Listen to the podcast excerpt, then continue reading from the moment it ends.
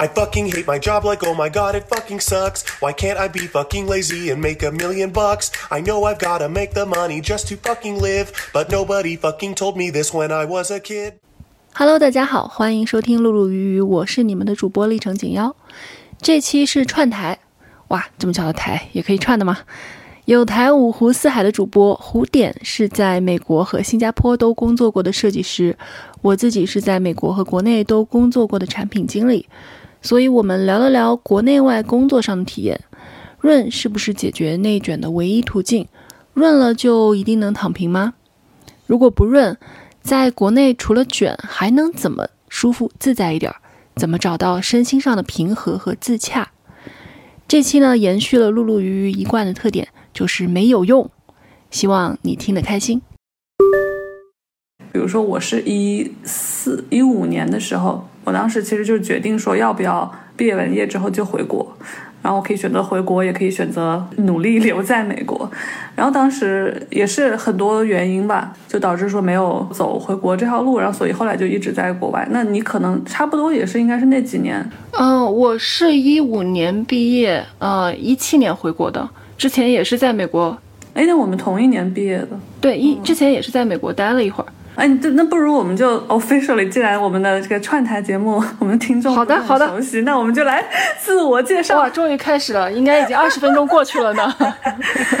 你先说吧，你先说。啊，行行行，我哎，我的自我介绍从何说起？现在的身份是刚生完娃，目前在产假。在某大厂做产品经理，这个你就说吧，你就别某大厂了。好吧，毕业了以后一直做产品经理，嗯，字节跳动的产品经理。对，所以你是在中国读的本科，然后去美国读的硕士，这个过程就比较复杂了。我在中国读的本科，读的是广告学，嗯，然后呢，去香港又读了一个很短的研究生，也是广告学。我其实当时有报新媒体的，那个新媒体可能就跟，呃，现在我们说的什么。电商专业，或者是现在说的这种跟互联网沾边、比较靠产品经理的专业比较相似了。但是当时好像大家还没有觉得互联网是一个特别好的 option。当时大家还在卷那个什么快销，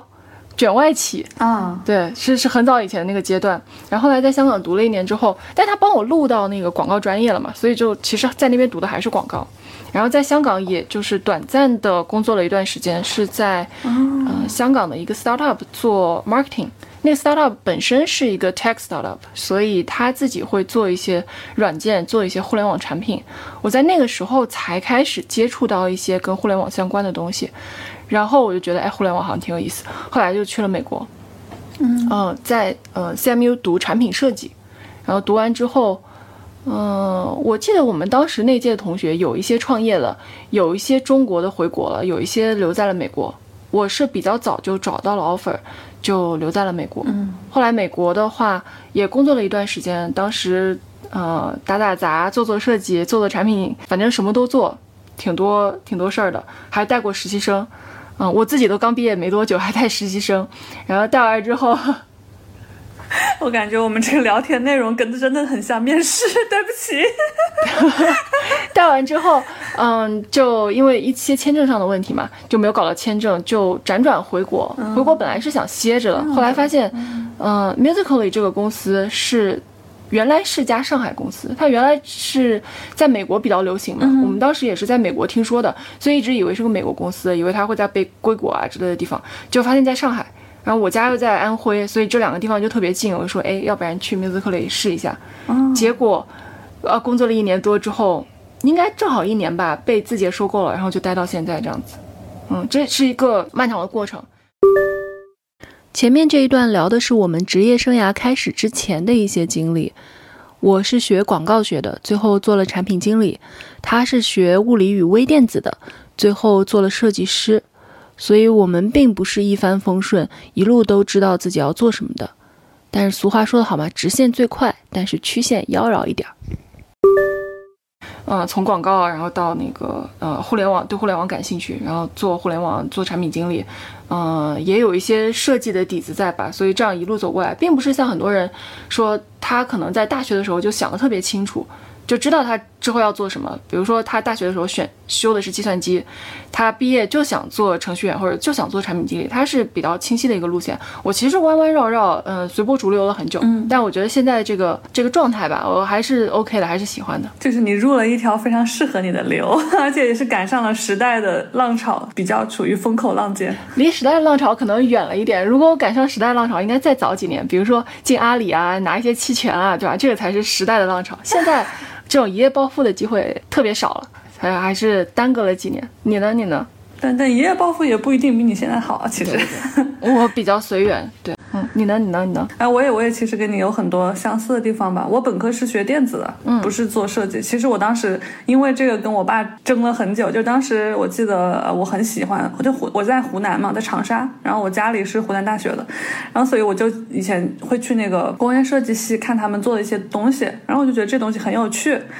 所以我当时在选专业的时候，我是很想读工业设计的，但是 我当时也想读工业设计。哎，那你怎么没读？呃，我我不太记得了，可能当时没有挑到又合适的城市、又合适的学校、又合适的专业吧，可能这三个没有 match 到一起。但是我确实是很喜欢工业设计的。嗯，对。然后我当时是因为。真的，现在想起来觉得特别唏嘘，就是，但我最后还是走上了设计这条道路。就是当时我们在那个学校的系统里呢，就是有很多的小朋友，他们的父母是可以有所谓的关系，然后 就去去考这个艺术的一个特招的方式，就把小孩弄到了这个工业设计系。所以在我爸的眼里，读工业设计系的学生呢，可能都是成绩不好艺术生，成绩不好的，他就觉得那我小孩，我要我要小孩一定要去学那个理工科。科，你数理化总分他都不怕，对对对，所以我跟我爸争了很久，最后还是屈服于 我爸的这个权威，然后去上了他的这个物理系。我爸在物理系，然后我们是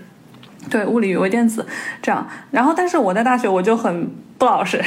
我就觉得，那我应该要去看看自己喜欢什么。其实就是没有特别喜欢那个专业，然后就一直开始做，有做那个营销啊，做一些市场方面的东西。然后当时就在一二一三年的时候，就是开始去在世界到处跑，到处玩。然后当时一三年我去到北京，嗯，待了差不多一整年吧，在那边去跟一个创业公司的人呃创业。然后那一年我就在北京参加各种各样的会，那个时候也正好是互联网在北京风生水起的。时候，所以我当时参加各种各样的会和认识各种各样的人，然后也是玩那个知乎什么的，就认识了很多做互联网行业的人。那个时候我就觉得，哎，当时很火的这个产品经理，我就觉得，哎，这这是我很适合我，也是我想做的一件事情。对，哎，你跟我说你在玛丽的公司实习过，是那会儿吗？对对，就是当时也很巧的，就是我又想，那我既然要走这条路，我又没有这个专业背景，那我就想先去读个书，然后我就去申请了学校，然后申请学校之后就有半年的 gap，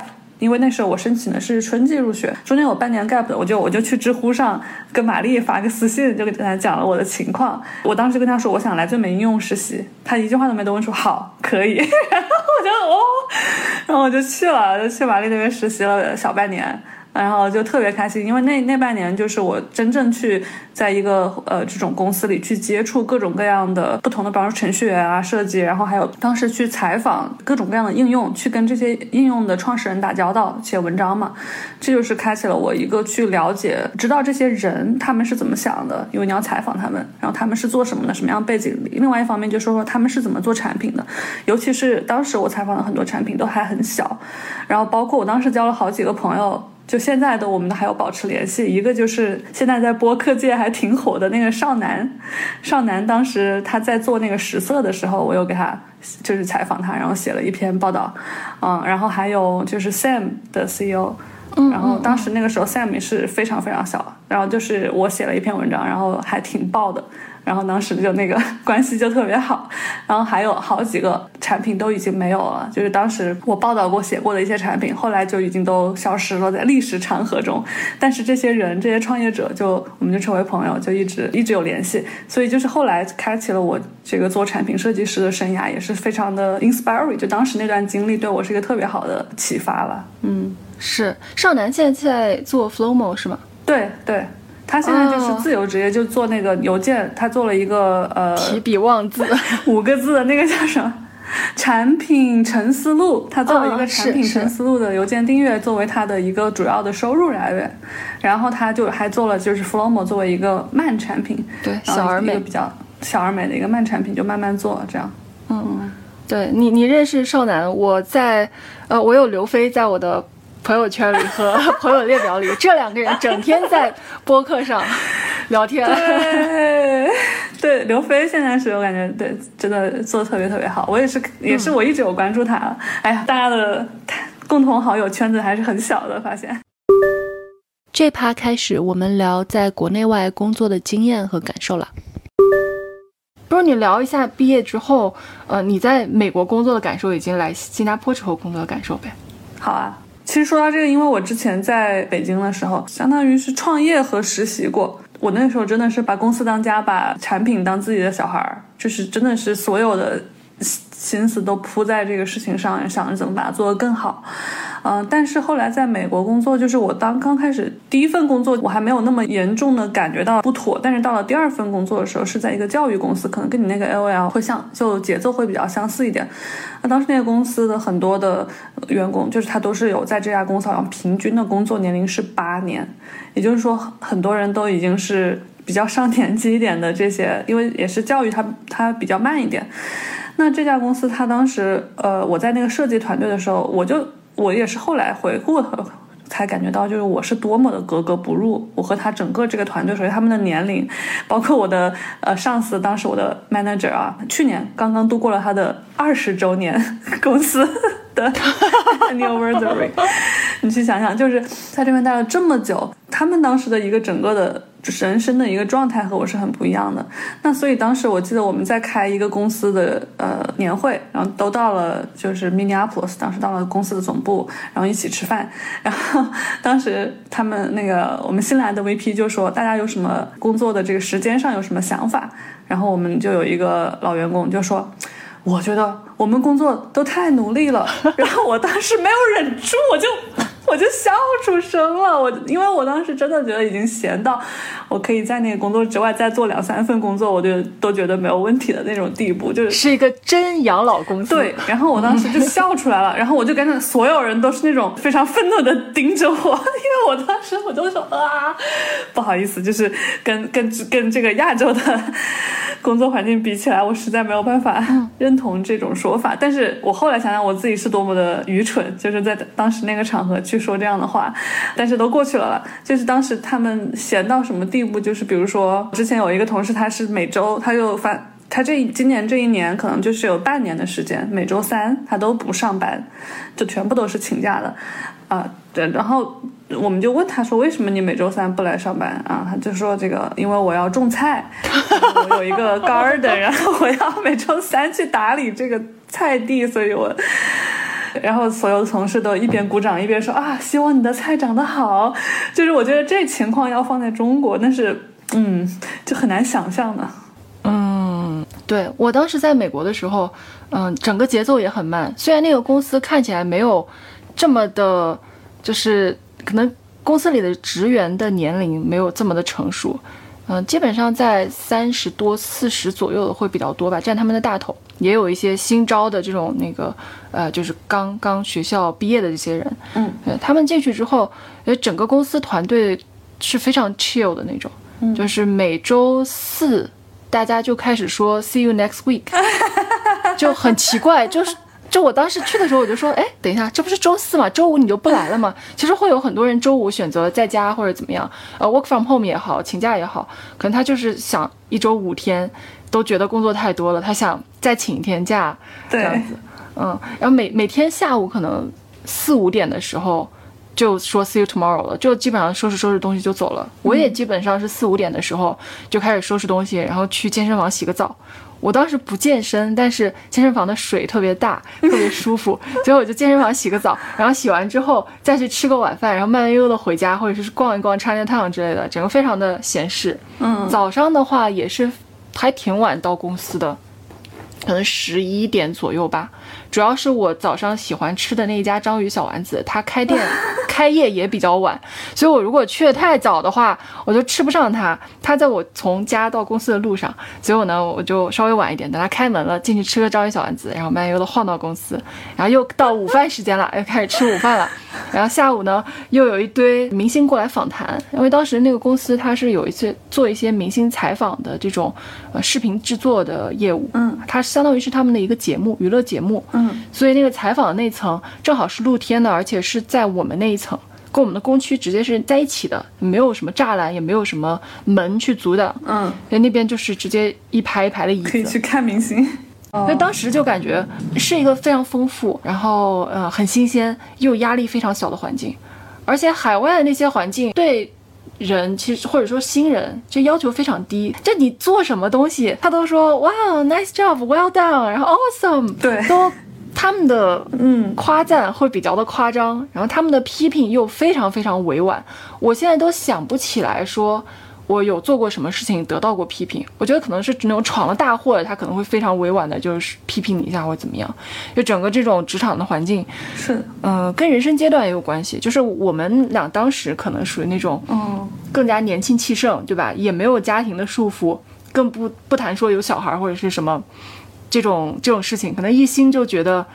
呃，在工作是我们当时比较核心的一个任务。对然后我在工作上面如果不能得到新鲜的知识，或者是学到新的东西，不够努力，嗯反而是对不起当时的那段时光，啊、更不像现在。现在其实有一些有一些人已经表示在国内的大厂卷不动了嘛。因为他们可能嗯呃奋斗过一段时间之后，开始有小孩，然后有家庭的牵挂，有对家庭的责任，或者说，比如说，嗯啊、好像没有 garden 了，像你像你刚才说的那个 有 garden 要照顾，可能不太现实，但是他可能会有一些自己的一些业余的爱好需要兼顾，他更知道自己要什么。比如说什么钓鱼啊，然后比如说一些做手工啊之类的这些业余爱好，嗯，对，在呃九九六的这个环境里面，你是很难去 balance 的，或者说健身嘛，对吧？就 keep fit，嗯，保持自己健康的这个也是需要付出时间的嘛。对这些事情，如果工作占用了你大量的体力和脑力的时间，就会比较难。对，所以我就想知道，你当时在那个 LOL 工作那么好，纽约又那么棒，所以你当时回国的心情是什么样？就无奈之下回国了这样子，还是我当时确实不想回国，因为我当时快接近年末了，我年终奖还没拿呢，为什么要回国？但是确确实签证没拿到，但是也还好啦，因为呃美国的年终奖跟国内不太一样，像国内的话，就它有很大一笔钱都是在年末发放，或者说就是财年的年末发放，嗯但是国外的年终奖。嗯、现在这几年开始会比较像国内对齐，就是他希望用年终奖去保留人才的忠诚度，会让你留下来一年一年在这边工作。对，但是以前就非常的，嗯，它只算一个年末的小小的 bonus 的感觉，是的，是的，不会有很多。就基本上很少。然后涨薪的话也是那种，嗯。呃一点一点涨，也不会说给你一下子提升或者怎么样，还比较平缓的这样的一个状态。嗯对，所以当时虽然年终奖哎没拿到，但是也不至于说就是特别特别可惜。嗯，当时的压力可能主要来自于两个吧，一个是回国了之后，其实这么好的工作状态和工作环境很难遇到，这可能会有一些 concern。嗯还有一个是因为我当时正好刚租了新的房子，签了一年的租约，那个租约，嗯、呃，应该是一个月有两千多美元的样子。其实还是蛮大一笔钱。后来我就在 Facebook 上把它租，呃，就转租给别人了，包括我家里的一大堆家具啊什么的，就用了 Facebook 它当时尝试过的那个 Marketplace。啊，我也用了那个卖很多二手的东西。对，对对，他曾经是在第二个 tab 那段时间，可能他正好是想推这个，所以卖的非常快。Neighbors 嗯就是 neighborhood 会很容易看到你发的消息，就过来把你的东西买走。但是后来我回国之后再去看，可能我落到别的实验组了或者什么，这 marketplace 其实有点儿找不着了，不知道他是不是战略性的先放弃了这块，或者优先级调低了。当时真的是帮助我蛮多的。嗯，对，但是其实你并不是很主动想回国。并不是自愿回来的，因为我觉得呃还没有到那个时候，当时会有一些。嗯，也有一些焦虑，那个焦虑主要是来自于就是周围的人都太 nice 了，他对你的工作的要求嗯有点低。就我刚才跟你说的，什么东西都 well done，什么东西都 awesome，呃能够学习的机会会比较少。嗯然后周围的人呢，工作也没有那么努力，所以我当时有一个焦虑，就是如果我不在这家公司工作了，然后我要去找，比如说 Google 或者是 Facebook 的工作，能不能进得去？可能会有这样子一些焦虑，以及是我在总结我之前在这个工作里面到底做了哪些事情的时候，并没有一个特别清晰的主线，嗯就是拿出去说，啊、我完成了什么什么呃特别好的事情，然后证明了我什么什么样子的工作能力，这些东西肯定不如现在这么 solid。嗯现在这些，比如说在字节也待了五年了，这些经验说出去的话，肯定是比较有头有尾，或者说比较系统性，然后也比较能拿得出那种亮眼的数据的。嗯我当时会有一些焦虑，所以我回头想想，可能还是性格上让我把过去包装成了这样。如果我的性格不是像我现在这个状态，那我可能回头想想的就是，哎呀，我怎么这么倒霉啊？然后签证没有下来，然后我特别后悔。嗯呃，对我一点都不想回国卷，可能我回头看就是这样的状态。但如果我是现在这个性格的话，我会让自己心理上更平衡的话，我会想出各种各样的方式，然后去解释这两边的利弊，然后直到让它达到跟我现在的这个现状是 align 的。认知学上有一个学名叫 cognitive dissonance，就是认知不协调嘛。如果你有这个不协调的话，你就会感觉别扭、不对劲儿，心情就不好。对，但是如果你一旦协调的话，你觉得知行合一的，你认识到的和你现在做的是一致的，就没有那么痛苦。嗯，而且所有的东西，说实话都有两面，嗯，你怎么解释都解释得通的，对吧？对，嗯，太有道理了。真的，这就是为什么就是条条大路通罗马。我觉得其实真不是说你在这个公司，在那个公司，或者你有多倒霉，有多幸运，很多时候真的就是你怎么去看待这件事情。所以，所谓那种性格好的人，像你这个佛系的这个人，就不管你是走什么样的道路，就是如果你留在美国了，可能你也过得很好，就是跟现在一样，也很开心，然后也也有很多成长。就是说，为什么我们俩可以看到对方的另一种可能性，就是因为。其实我我当时和你一样嘛，就是我在那个教育公司，其实我也很养老，然后也挺开心的。同事其实人都很很 nice，都很好。然后我自己还业余做一些自己的创业项目什么的，但是呢，我就觉得这样不行，就我觉得如果一直这样肯定不行。毕竟每天八个小时的工作，还是要有更多的成长才行。所以当时我就是开始找工作，在那家公司工作了快一年，我就开始找工作。嗯，但这次我就不像之前的找工作那种海投，这次就是我就非常非常的有目标，就是我只投我看得上的岗位，而且就每一次面试，我感觉都是我在面别人，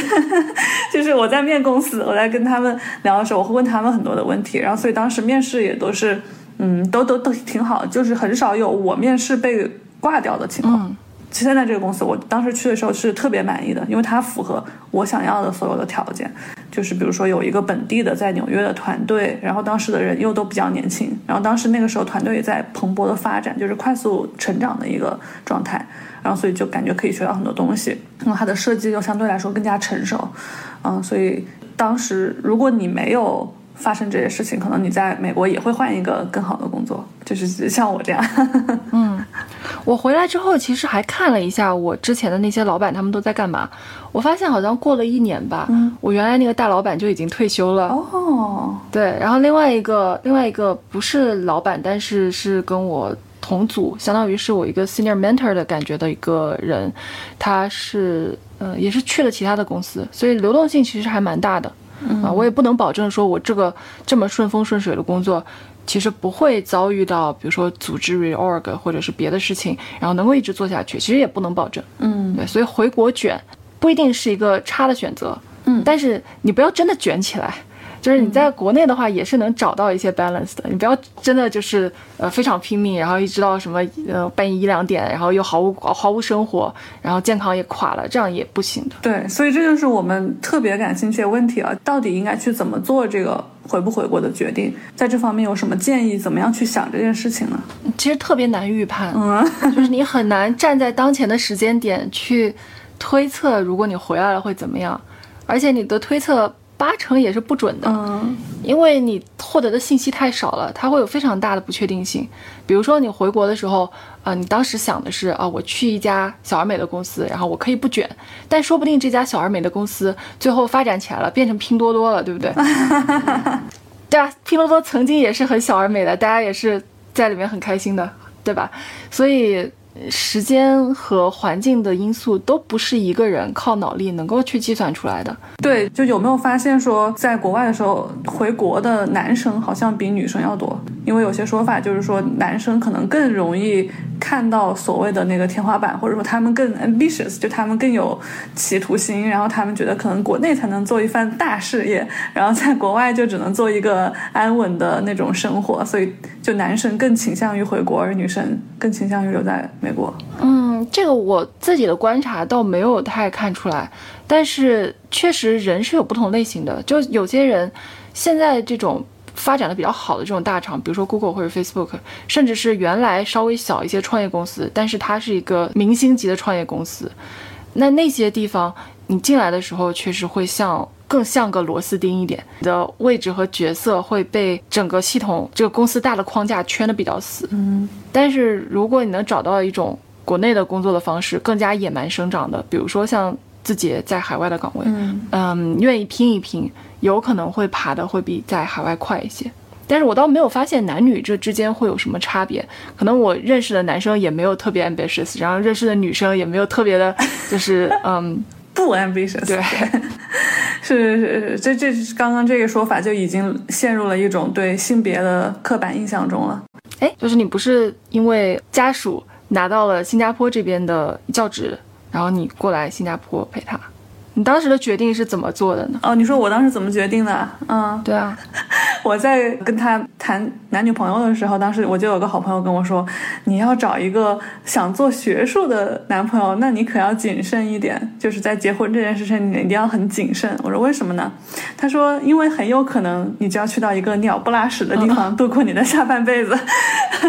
因为。在学术圈，在教职这个领域，他们的竞争是如此之激烈，就他的岗位特别特别的少，就是可能全世界那些好的大学就只有那么几个岗位放出来，所以他的竞争特别的激烈。那很多时候都是在教职这个行业里吧，基本上都是人跟着位置走的，是，也就是说你不太可能说啊，我一定要找工作找到哪个城市，几乎是不太可能的。所以那在这种情况下，就当时其实我已经是做好了准备，最差最差我们要去到一个鸟不拉屎的这种三。县小县城都是有可能的这种心理准备，那所以当时在选择去哪里的时候，也是做了很多讨论啊。当时是在国内，然后还有香港，然后还有新加坡这些地方去选，啊，选了很久。然后我当时其实。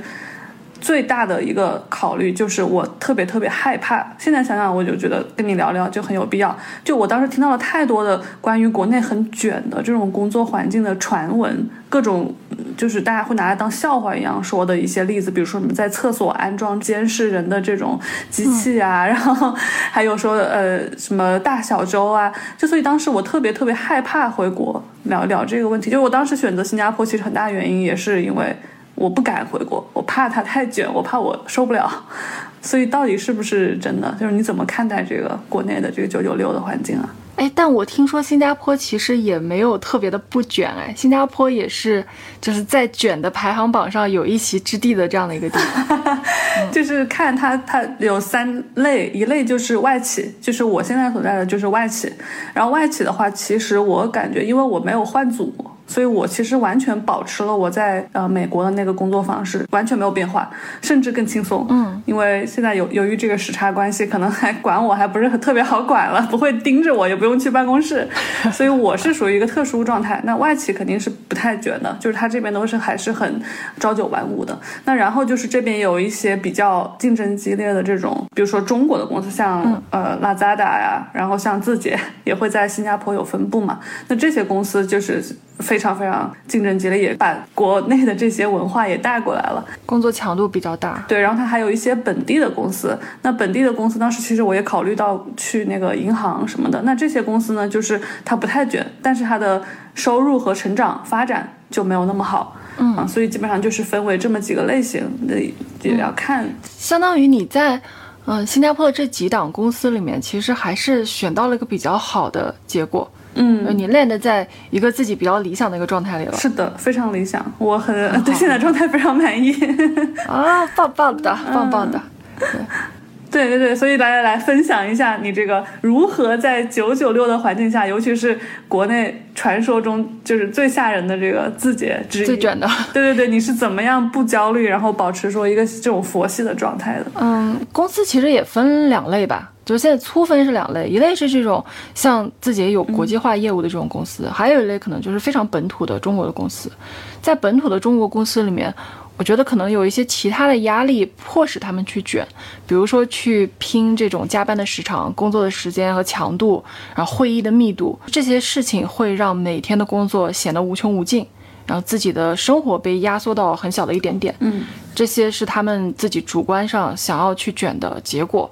但是像字节这种，或者是其他的一些有海外业务的公司，有的时候其实并不是我们选择卷，而是就所谓的自由工作时间，嗯，呃灵灵活时间，就是因为这样子，呃，你才有可能跟，比如说亚洲的一些那个分公司沟通都还好了，时时区会差不多。但是如果你跟像欧美那边的，去沟通，他的时间就差很多。尤其是当我们，我最近遇到的比较困难的一件事情，就是当我们的一个会里面既有在美国的人，又有在英国的人，还有在中国的人，那这三个时区交叠在一起的时间很短，就基本上是零了。对，就很难很难，你就可能只能压缩这种事情发生的几率。但是也不可能压缩到零，所以你就偶尔，比如说双月几次这样子，还是会遇到这种情况。这时候就会发生，比如说，那夜晚比较深了，你还会在嗯开会这种情况。但这个基本上是由于地球是圆的，由于有时差，就可能不是特别好避免的一件事情，并不是主观，呃，因为我焦虑，因为这个公司想赚钱，所以压迫你去卷。这两者我觉得还是有本质差别的。至于其他的卷的话，因为我在。国内的工作时间，呃，工作经历并不丰富，只在字节这边待过一家。然后我身边的朋友有很多在其他公司的，他们给我的感觉就是，每个部门都非常的不一样。就是你不可能说这一家公司有这么多部门，然后每个部门还有这么多组，就所有的组都非常一致的卷，好像也不是。对，有一些部门还是轻松的，有一些部门的话，可能是因为它比较核心，或者是它。受到的重视比较多，会相对于其他的部门会更累一些。所以你的组正好不累，是这样吗？嗯，我的组也不是，它还是蛮核心的。对你说不累的话，也不至于，就是还是挺累的。而且这个累，我觉得主要是源自于节奏快吧，因为它招人的标准会比较高，所以在人才密度很高的时候，你就比较难自己很佛系，然后自己不成长。自己还摆烂，嗯，这件事情比较难。而且我发现有一个很有意思的点是，有一些能力很强的人会进行一件叫做假摆烂的事情啊，就是他会说自己哎呀好菜呀，然后我我摆烂了摆烂了不管了，另请高明吧，会说这些话。但实际上他本人的习惯或者说这个优秀的惯性还在。所以他其实也不是真正的躺平了，他还是有在努力的，只是说他努力的过程中，可能会调节一下自己这样，嗯，而且我们我觉得我们的一些 leader，呃，因为也比较年轻嘛，他也不会觉得你的工作时长和你的工作成果是挂钩的，嗯，也会在比如说你这段时间跟海外的沟通特别多，然后确实晚上会，呃，有一些会避不开。然后会显得比较疲惫的时候，反而会来安慰你说：“呃，你自己不要 burn out 了，你不要把自己一下子燃烧殆尽，嗯，就恢复不过来了。因为弹簧也是有弹性的嘛，你一直压的话，它反而没有办法让你就释放出比较大的能量。嗯，还有一些公司，嗯，或者说有一些公司的一些部门，他会在人比较少的情况下给你不恰当的工作量。”嗯，这样的情况其实就是把弹簧压到底了，而且这个压到底是会让你觉得，嗯，没有什么出路的，因为什么招人现在不是，嗯，也比较困难嘛，所以你觉得你身上的这个担子可能一直都卸不下来，你就会变成一个干电池的状态，你就一直在往外供电，然后去燃烧自己，用完了以后你就是 disposable，你就被人消耗掉了，就可以弃用了，这种肯定是不健康、不自然的状态。所以你刚才说的新加坡都有这这三类公司，那国内这么大，肯定也是有的。嗯，而且你也不一定要盯着北上广嘛，对吧？就像有一些什么成都的公司啊、青岛的公司啊，那些地方的公司，哦，还有厦门，厦门可漂亮了。嗯，厦门公司临海，哇，我感觉已经是那个。就是 Snapchat 的水平了，就是出门走几步就是海滩，特别爽。哇，对，所以国内还是有好的工作环境的，嗯，但是可能需要比较精挑细选，加上国内也确实有很多人说啊、要 run 啊，现在 run 是主旋律啊，有机会的话一定要去国外，那也建立在他可能对国外有一些不切实际的幻想上，是的，是的，并不是国国外所有的事情都是一帆风顺的。比如说我之前说我那个公司不是特别的悠闲嘛，嗯，就除了那些福利、那些 perks，它甚至有一个什么福利，它甚至因为它有那种媒体部、公关部，会有那些大牌，比如说欧莱雅啊之类的那些哦，不会送东西吧？牌子，会给他们送东西、做测评、写文章，然后那些东西他们就会有大把不用的，然后就放就就堆在门口，然后随随便便拿。对，啊这个福利也当时很爽。对我跟所有我跟所有呃我的女性的。的同学或者是之前的朋友说的时候，他们都眼睛亮晶晶，说很很想来，很想来。嗯，对。但就即使在这么好的环境里面，嗯、你比如说你可能会遇到一些经济的危机，嗯，啊、这段时间行业就是不景气啊之类的，呃，压力会比较大，或者是他比如说有一些组织上的重构，那有可能你这个部门就会被裁掉。我当时其实也是经历过一次裁员的，但是我裁员之后很快找到了呃另一个部门，所以我就无缝入职了。像跟我在一起同一个部门的几个，呃，我看了一下他们的 LinkedIn，可能也都要半年、一年以上才找到新的工作。但他们是美国人嘛，他们可以回家嘛，可以双引号啃老，对，所以就压力没有在就像留学生一样这么大，嗯，就非常的围城，就是有人想进来，有人想出去，你就很难挑到一个自己特别开心或者是特别顺利的，啊、它总有一些潜在的因素可能是不利的，其实说到这九九六，我想到一个事情，就是说，其实很多人会拿出当年像 Google 他们这些现在的巨头，在当年刚刚创业的时候，甚至他们还在汽车里，像 Jobs 他们，那他们刚开始、嗯车库汽车里，在车汽车里是怎样？那个叫什么？在车库车库，车库里，对对对，这是两种很不一样的九九六。就是我认为，当你真的很想去做成一件事情，然后你是自己去驱动自己，然后你你你是很 enjoy，就是你很做这个事情，自己感觉到很有意义感，很有使命感，嗯嗯，你愿意去做，而且你做的很开心的时候，我觉得这种甚至还可以举个例子，就是说，我们知道有一些做艺术家，他去做那个陶瓷啊，还有做一些艺术，他们也是整天可以说是除了吃饭睡觉，所有时间都在做这个事情。那为什么没有人批评他们的这种九九六工作努力？因为因为他们是自己驱动的在做。自己在为自己工作，没错，没错，就大家批判的这种九九六，更多的是一种资本或者说是公司，它把人当做可以扔掉的、可以替代的这种电池，并且压榨到最大的一个限度的这种行为。我觉得这就是人性啊。也举一个例子，我挺恰当的，就是在你自己想熬夜的时候，熬夜就很爽；但是当别人强迫你熬夜的时候，你就会很不爽。啊，这两件事情就是可以解释为什么有些人也是按时长来说也是九九六，但他跟我们通常所说的工作让你九九六又不太一样。嗯，我之前刚回国的时候，呃，在 musical 里嘛，嗯，那个时候给我的感觉就是，虽然下班也经常很晚，但是下班很晚的时候也不一定全在工作，就有的时候你在过了。比如说饭点，晚上的饭点之后，你还愿意留在公司里，不一定都是工作，呃，或者这么说吧，其实很少是工作，嗯，有的时候是跟同事像朋友那样的去聊天，就互相 inspire；有的时候是在想一些新的点子，嗯。嗯，别人没有强迫你做，或者是根本不在你的工作事项上，但是你突然有灵感了，你就待在公司也好，你回家也好，其实会自己花一块时间下来去做这件事情。当时给我的感觉会很像当时在呃 CMU 读硕士的时候，啊就是有一个 studio，嗯、你在那个 studio 里面去做这种呃老师布置的项目，就有那种感觉，就是你跟几个同学凑在一块儿，然后还还在上大学的感觉。那个时候，嗯那很棒哎，是，但是如果你到了一个更加严谨的，不再是创业公司的环境的这样的大公司里的话，这种自由度可能不是那么好拿到。嗯，一来是他已经帮你把这个萝卜坑画好了，你作为一个萝卜，你就待在你的坑里；二来就是他可能给你的这个工作量会比较大，所以你的自由的时间本身就会比较少。所以你也没有这个精力去再做一些自己想做的事情。嗯，我我觉得可能大公司发展到后面，像 Google 会更好一点吧。就是它一方面对人才要求比较高，然后另外一方面呢，他又愿意给人才一些时间。不是他有一个著名的，虽然也有可能是 PR，但是他也有一个著名的公司口号，叫什么？你有百分之二十还是百分之十的这种自由的时间，是全权给你自己的，也可以去创造。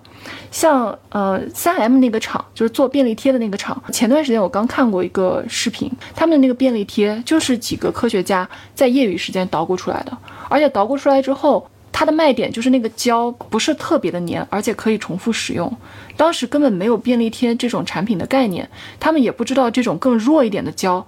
到底有什么用。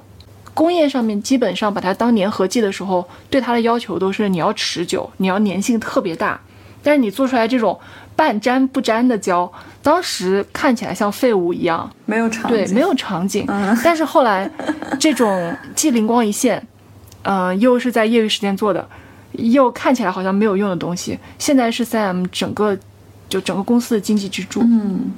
所以公司其实也并不需要为了产出更大的结果，然后非要把人当成干电池来用。其实公司如果愿意给予这些高质量的人才吧，给予他们一些自行探索的时间，说不定也有意外的收获。嗯，对，我觉得这真的取决于你这个时候你知不知道明不明确你要做什么。就是你说像 Google 它那个情况，就它到了这个阶段，就它可能刚开始的时候也是所有人都很拼的，就是税公司这种都有，因为他们知道自己要做什么，他们知道很明确的知道要做什么。然后，但是可能到了后来。他已经很大了，然后他也比较稳定。那这时候有额外的时间去探索一些，就是我不知道我们接下去要做什么，但是你可以去花点时间探索的这种这种阶段的时候，他可能就会更加的。嗯，像像你刚刚说的，因为这个是真的哦，我们可以回去我这边给一个 link 去听一下我们芳姐那一期，因为芳姐就是之前参与了 Google，她做的那个项目，最后是成为他们 I O 上那个打电话接电话那个自动的那个服务，她是那个组的，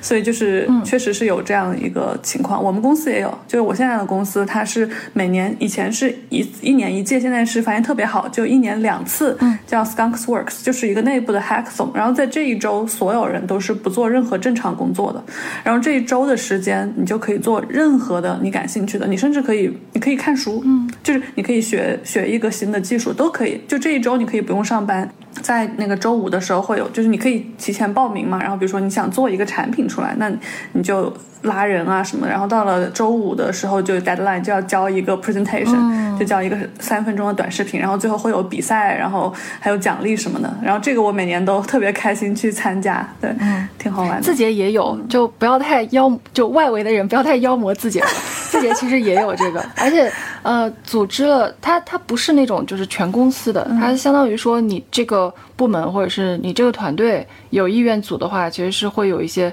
呃比较小型的面向。某一个特定群体的这样的一种 hackathon 形式，呃，我们这边的 hackathon 我参加过两次，而且两次都有拿奖。第一次拿奖是，呃，什么呃优秀奖还是什么，就是稍微没有拿到名次的那种奖，但是入围的那种奖。然后第二次拿到一个二等奖，而且还有礼品哦，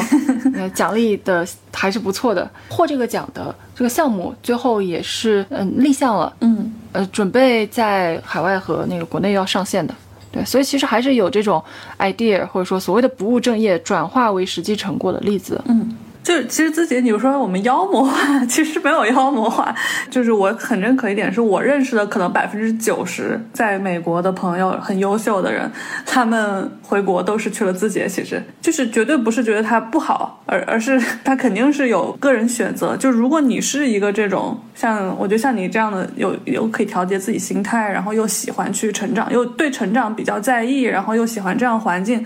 然后可能是不是因为字节的这个留学生？群体比较多，你觉得它，所以让它其实它是一个你在里面待的还比较舒服的一个这样环境，跟一般的那种国国家，就是跟一般的国内的公司还不太一样。嗯，跟留学生身份可能关系不是特别大，确实占比挺高的，但是我倒没有觉得，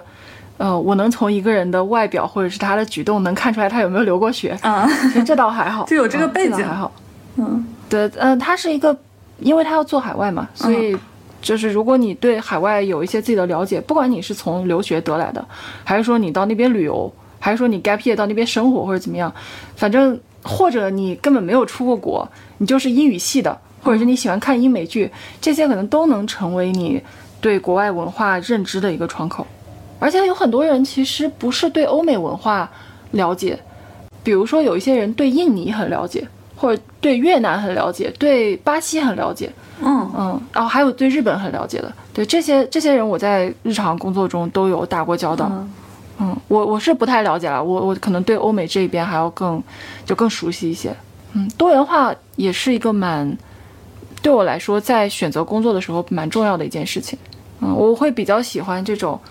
嗯、能够跟其他的文化交流的感觉。就像现在定居在上海，上海这样的一个城市更加开放嘛。还有以前在那个香港生活的时候，也会觉得在那边住和生活能看到一些，嗯、更加广的视视角，能看到能开阔自己的视野，就不是完全单一的，或者是啊、呃比较收敛的一个状态。对，确实，我们这个五湖四海博客一直都很倡导 这种多样性。对我感觉也是，我感觉也是。我之前也听了一下你们那个五湖四海的播客，来自世界各地的这种声音的感觉。对我们希望能够这样，因为就是会发现你看到的越多，你知道的越多，其实，在你呃，你更能解能够在你原来的那个站的地方，探索出很多不一样的可能性。就因为你见过，就是你知道这个世界是这么的广阔，然后还有这么多不同的观点，你可能有一些以前曾经不曾关注过的声音，那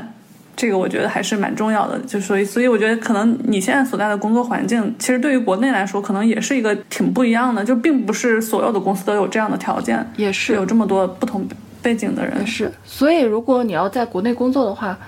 可以先想想你到底想要的工作条件是什么样子的。当你接一个 offer 的时候，就跟你刚才说的一样，在你面试公司的时候，你很清楚自己要什么，所以你有一些条件看一下那些公司能不能满足。如果满足的话，你再愿意去这些公司去工作。嗯，在国内也是一样的，国内这么大的地方，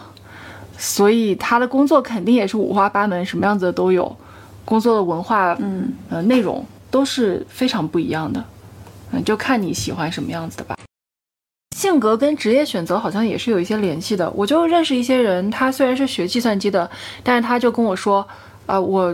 就出来以后不想当程序员，因为他感觉程序员好像就是别人给他布置个任务，然后他去按照这个按部就班的写出来。就是在国内，程序员这个自主性或者说灵活性，不知道他自己探索空间有多大。可能有些公司确实给他的空间就不够，意思就是你把这个作业给我做完，然后不要出 bug，运行良好就 OK 了。嗯，但是有一些人就希望自己能发挥一些创意，而且在写程序的过程中，其实也有比较聪明的写法，对吧？他有些人觉得他如果能够用更少的代码，然后更优雅的呃方式去完成同样的事情，比如说更更短的时间、更快的运算速度，他自己也会觉得这个是他的成就感。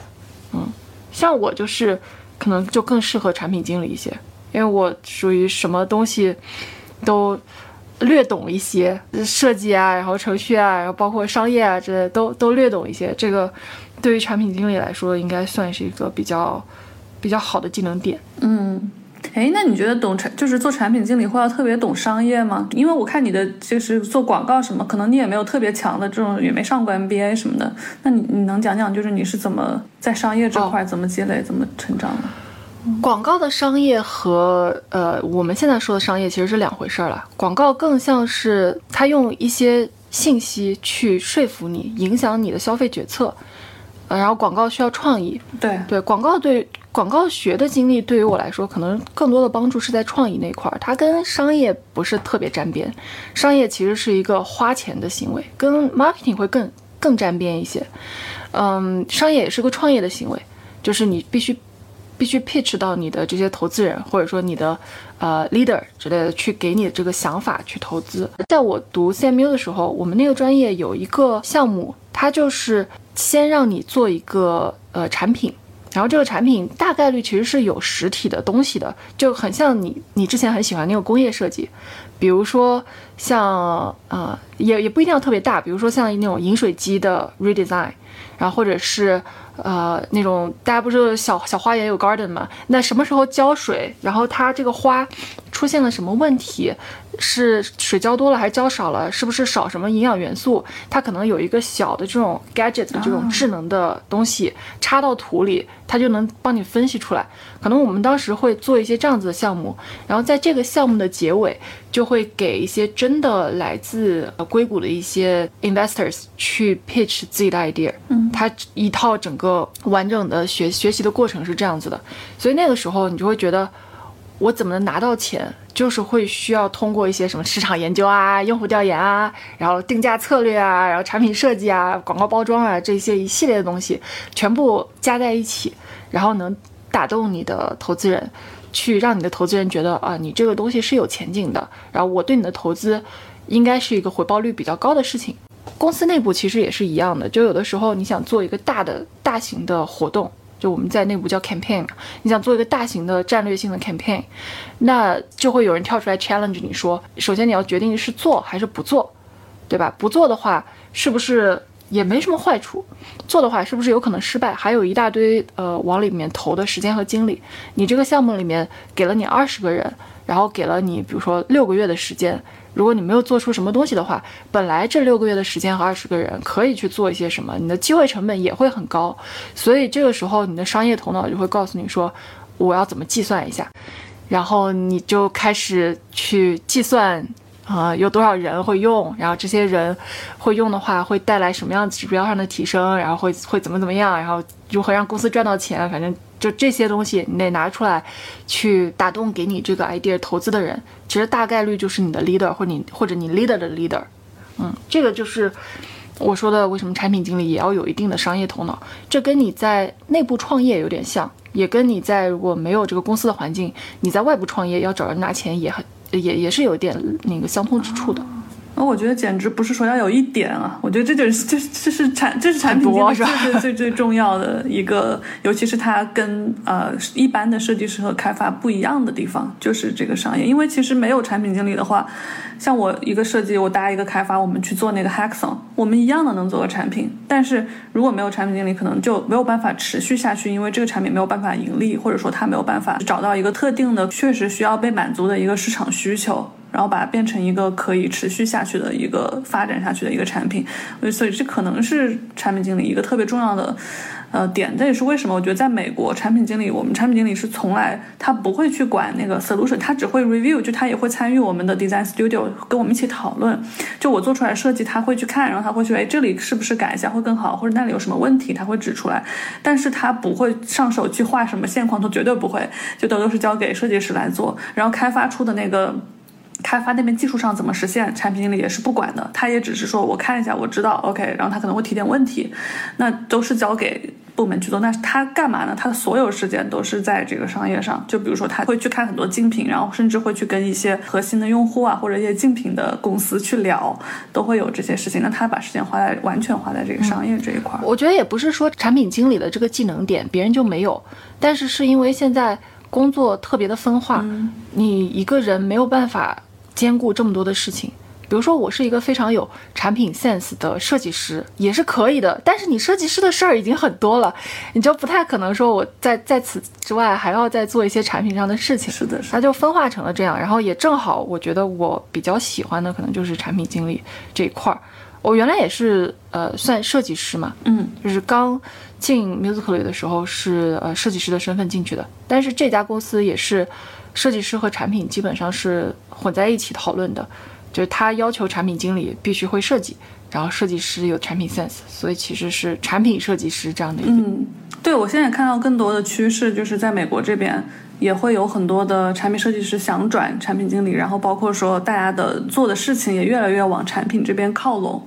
就是会更多的参与到产品早期的一些探索啊，还有一些不仅仅局限于画图和出那个 solution 了，更多就是说去找到问题，这些也会有设计。我觉得可能是一个大的趋势吧。毕竟现在设计系统这么发达，就是慢慢的、慢慢那种纯做 craft 的工作，可能就会被细化到一些，就是 agency 也可以做呀。如果你已经知道要做什么的话，你可以包出去做，就不一定要找 in house 的。哎，最近达利的那个，呃，它不是又出了新的版本吗？就是呃，是 Google 开源还是哪儿开源的？嗯，这样的一个那个 AI 设计的，对，你可以直接拿来做做图标了，就是你已经不再需要什么 Photoshop 啊、AI 啊这样子的那画画这种软件去帮你了。对我，我之前是早期的那个测内测的用户，我现在好后悔当时没多玩一玩，现在要钱了。啊，对，它开始 好吧，它开始商业化了。对，回到你刚才说的那个，特别相信数字能不能推动大的事情发生。这个我觉得现在确实会比较难，尤其是当你还是一个比较 junior 的产品经理的时候，你的每一次成功肯定是需要 A/B 测试去验证的。你的直觉，因为你太 junior 了，你经验太少了，过去没有验证过，所以很难说服别人。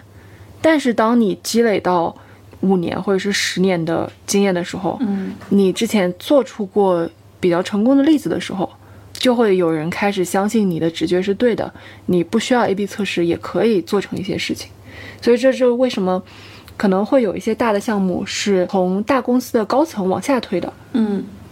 比如说像 Meta，他自己要做元宇宙，是从 Mark 那一层往下推的，那就是因为他之前积累了很多，他的能力和影响力可以做到这件事情。嗯，然后如果比 Mark scale 再小一些的呢，可能就是一些中高层。他之前也做成过一些项目，或者是做成过一些产品，那他的直觉和想法就会有人相信，有人愿意投资。嗯，那如果更小的，作为一线搬砖的同学来说，会比较难。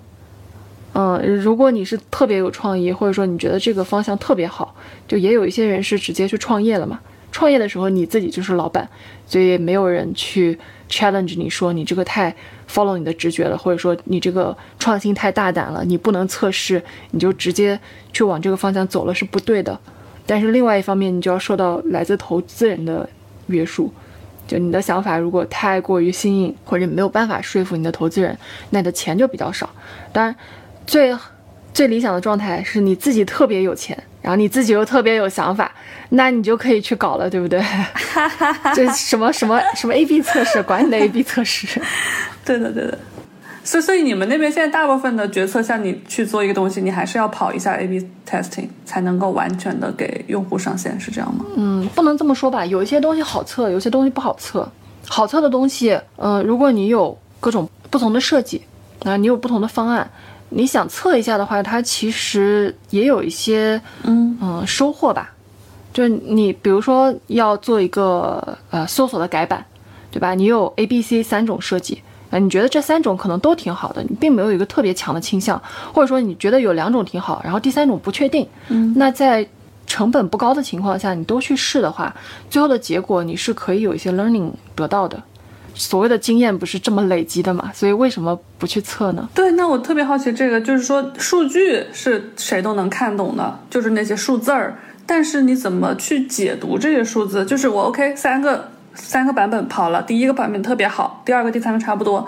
So 那你是怎么推出来哪个设计更好？它为什么好的呢？我我觉得你在工作中应该也遇到过这种情况，就是你的产品经理和数据分析师会在一起，然后焦头烂额的想说这个数据归因到底是什么呢？就是为什么会导致这个情况发生？就还以搜索那个为例好了，虽然我我不是做搜索的，那假设说搜索你有一个终极的目标，对吧？比如说搜索量，或者是那个在搜索里面的呃停留时间，或者是。呃，它的 retention 就是你搜了之后，第二天再回来搜，这这样的功能留存。你有这些终极指标的时候，你就先看终极指标到底哪个方案好。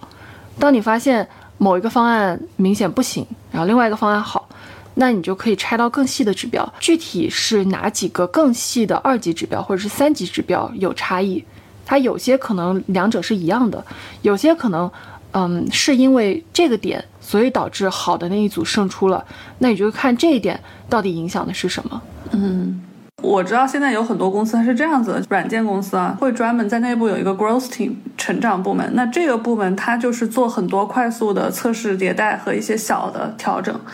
但是像我现在主要做的功能，我做的是比较硬核的，做的功能很多时候是以一年、半年这种时间线去。去做的，就是从你去研究它，然后去做设计，到最后的开发到上线，可能有拉的时间线比较长的大的功能。那这些东西都是我们知道，确实是一定要做的，这没什么好测的，就是一定要做这个。那至于它中间的一些设计方案，我们会很快的去做一些用户的测试，那这个不算。就不算 A/B testing，因为就拿 prototype 测。但是那些 growth team，就是那个增长部门，他们就会有很多他们想要去追逐的一些目标。那他们就会去想，那这个东西我用一些怎么样短平快的方法，在不改变功能的情况下，怎么样获得更好的增长？那他们就会去做很多的实验。那我觉得这种架构其实还蛮合理的，因为不是所有东西都要测的，然后也不是所有测了的东西都要上线的，就是它这样可以有一个比较好的平衡。你刚才说到你的工作是属于比较硬核的，硬核在哪儿？我让我喘口气，就真的好好。好难啊！就是我我们这个 domain 就是很难对局外人解释，是不是？呃，我感觉我要去补习一下本科的计算机课程。我们主要面对的用户，现在我是在 cloud 部门。其实这个 cloud 产品在目前还挺火的，需求挺大的，因为大家都要上云嘛。那像 Amazon AWS，然后 Google 那边的那个 GCP，然后像我们公司，然后还有很多各种各样的数据库的这种这些公司，他们都有很多在做这个云产品的，包括说一些数据分析，像那个什么。Snowflake，他们都都有在做这方面工作。那这方面工作的特点就是我们的 persona，就我们面向的用户。这些用户是什么人？他们都是开发，都是 engineer，就是。这帮人他们用我们的产品不像 social app，social app 他用这个产品的时候，他更多的是在打发时间，而像我们的用户，他们用这些产品，他是在工作，他在上班。那这个东西核心的一个差别就是说，你 social app 可能更多的是想要人更长的时间的待在这儿，能够拿到他的 attention，而我们就是想让你更快的做完你的工作，做完了就赶紧走，高效，对吧？这很不一样的 goal 和很不一样的用户的背景。那因为你自己在做社交产品的时候，你自己也是一个人，然后只要是个人，他就可以用你的产品，所以你其实有很多东西是可以通过你自己的经验。来去揣测的，但是像我们这个产品，就是我怎么会知道那些开发他用用要用哪几种什么 API S SDK 啊？我这有很多东西你不懂啊，因为你不是开发。经常我去做那个用户访谈的时候，可能有一小半的词我都听不懂，我还得狂查，就是他查他到底在说些什么。就本来英语有时候采访的时候，那英语就有点，比如有口音的，就听不太懂。再加上里面插了很多这种听不懂的 domain 的这些词汇，就特别痛苦。在一开始刚上手。的时候，每天都要学习特别多的 terminology，但是，一旦你就是慢慢上手，它的好处就是你就比较稳。像我现在就是在公司，我就感觉，因为我这块多面就我最懂，其他的设计师都没有我懂，所以他们也不可能把我很容易的替换掉。嗯，对，你的技能槽比较深。是的，就是我相当于在广和深中间。我当时去找这份工作时，我希望能够做久一点。我在这份工作之前，在美国有工作两家公司嘛，每家公司都是不到两年的时间。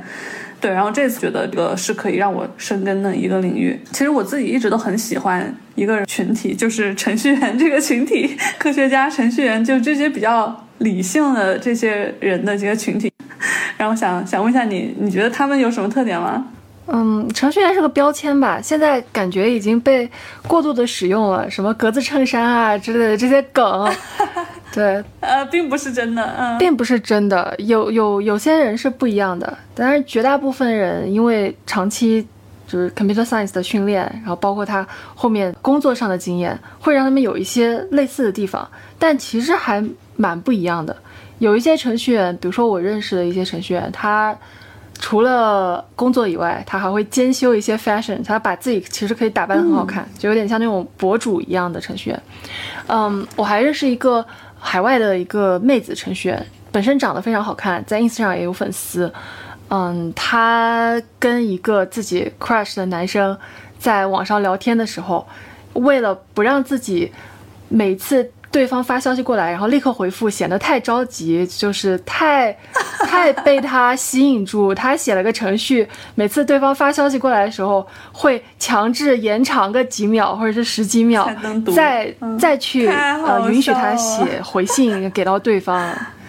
呃，所以每个程序员其实还是不一样的。然后有些程序员喜欢车，有些程序员喜欢钓鱼，就是还差异挺大的。我觉得程序员有一点比较好的，这也是个梗，嗯，就是说他们跟你有争执的时候，总会问自己哪里错了，他不会觉得程序出错了，因为这是长期面对程序和计算机的一个习惯，他觉得电脑没有错，一定是我的错，然后他就会内省，然后就开始找自己的错误。嗯，整体来说还是一个比较就很优秀，嗯，又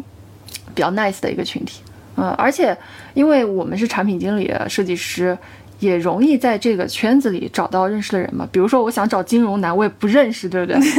好像玩不到一块儿的感觉。对，其实我觉得，嗯，你的工作是会给你一些视角上的限制。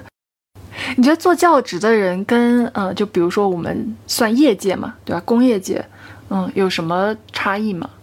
对，我觉得最大一个不同就是说他。所看重的东西，就是其实，尤其是他们这种做数学的，其实他要去业界是，我觉得是可以的，是可以，我觉得就是可以的。也有很多人选择去业界，在我看来，其实教职是一个非常苦，甚至说很多人不。并不是特别理解为什么会有人想做教职的一个，甚至他们我就不理解，他们自己都不，有些人都不理解，就是为什么会有人想做教职？因为第一，他的竞争压力特别的大，你全世界每年那么多的博士，那么多的博后要去竞选那一个一两个，就是他 position 特别特别少，可能因为他要是终身的嘛，那些教职他可能要多少几十年可能才开出那么一个坑，好难啊！那么多人去去抢那一个坑，你想竞争有多激烈？然后第二就是他去了之后，你可能。要当那个 tenure track 怎么说呢？你要发论文，要写论文，然后还要教课，就是你这是一份工作嘛。然后你还不能确保你能够拿到那个 tenure，然后你只有最终拿到了那个 tenure，那如果拿到了以后，可是比较爽的一个职位。但其实压力还是会挺大的，也并并不是一个很轻松的工作。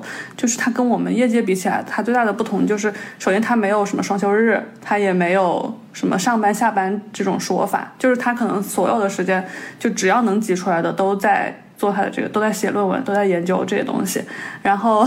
但是他会把时间就分的，就是 OK，我一个星期可能要玩一次，然后那我就安排在哪一天，就是这全部都是没有像我们一般的人这么的朝九晚五，他不是这样的，然后他就有高度的这个自驱力，这是他的缺点，然后他的优点，他跟我说就是他不愿意去在业界让听别人让他做什么，他来做什么，就他觉得我一定要做我自己想去做的事情，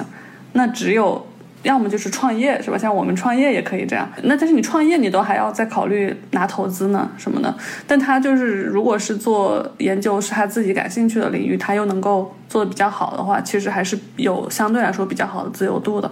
那这个就是没有办法取代的一个优势。呃，另外一个优势就是，当他真的到了 tenure 的时候，还是会很爽的。就是这个是一个终身教职，不是说什么铁饭碗就可以不用愁了。其实还是会有很多压力，你还要继续去写论文，你要带学生，你要出成果，呃，要拿基金，要拿这些各种房顶，有更多的责任在身上。呃，而是说他的一种心理上的安全感，就是他像我们总还是会想，哎呀，那以后要是这个呃数字世界不火了，我们怎么办，对吧？我们因为你会看到潮水不断的就是有一个涨落嘛，那可能这三十年。河东三十年河西，就是你还是会要前浪被拍，对对，不断的会有一些这些变化。但是他们一旦是进入那个状态的话，他其实是在心理上非常的稳定的。那他这时候就更更加好的可以去潜心的去做他自己想研究的学术的东西。嗯。I do the same bullshit each day, it makes me wanna cry. Bro, I'm motherfucking tired of working, I'm not gonna lie. So if your job is fucking not what you want for your life, then fucking quit that shitty bitch ass goddamn 9 to 5.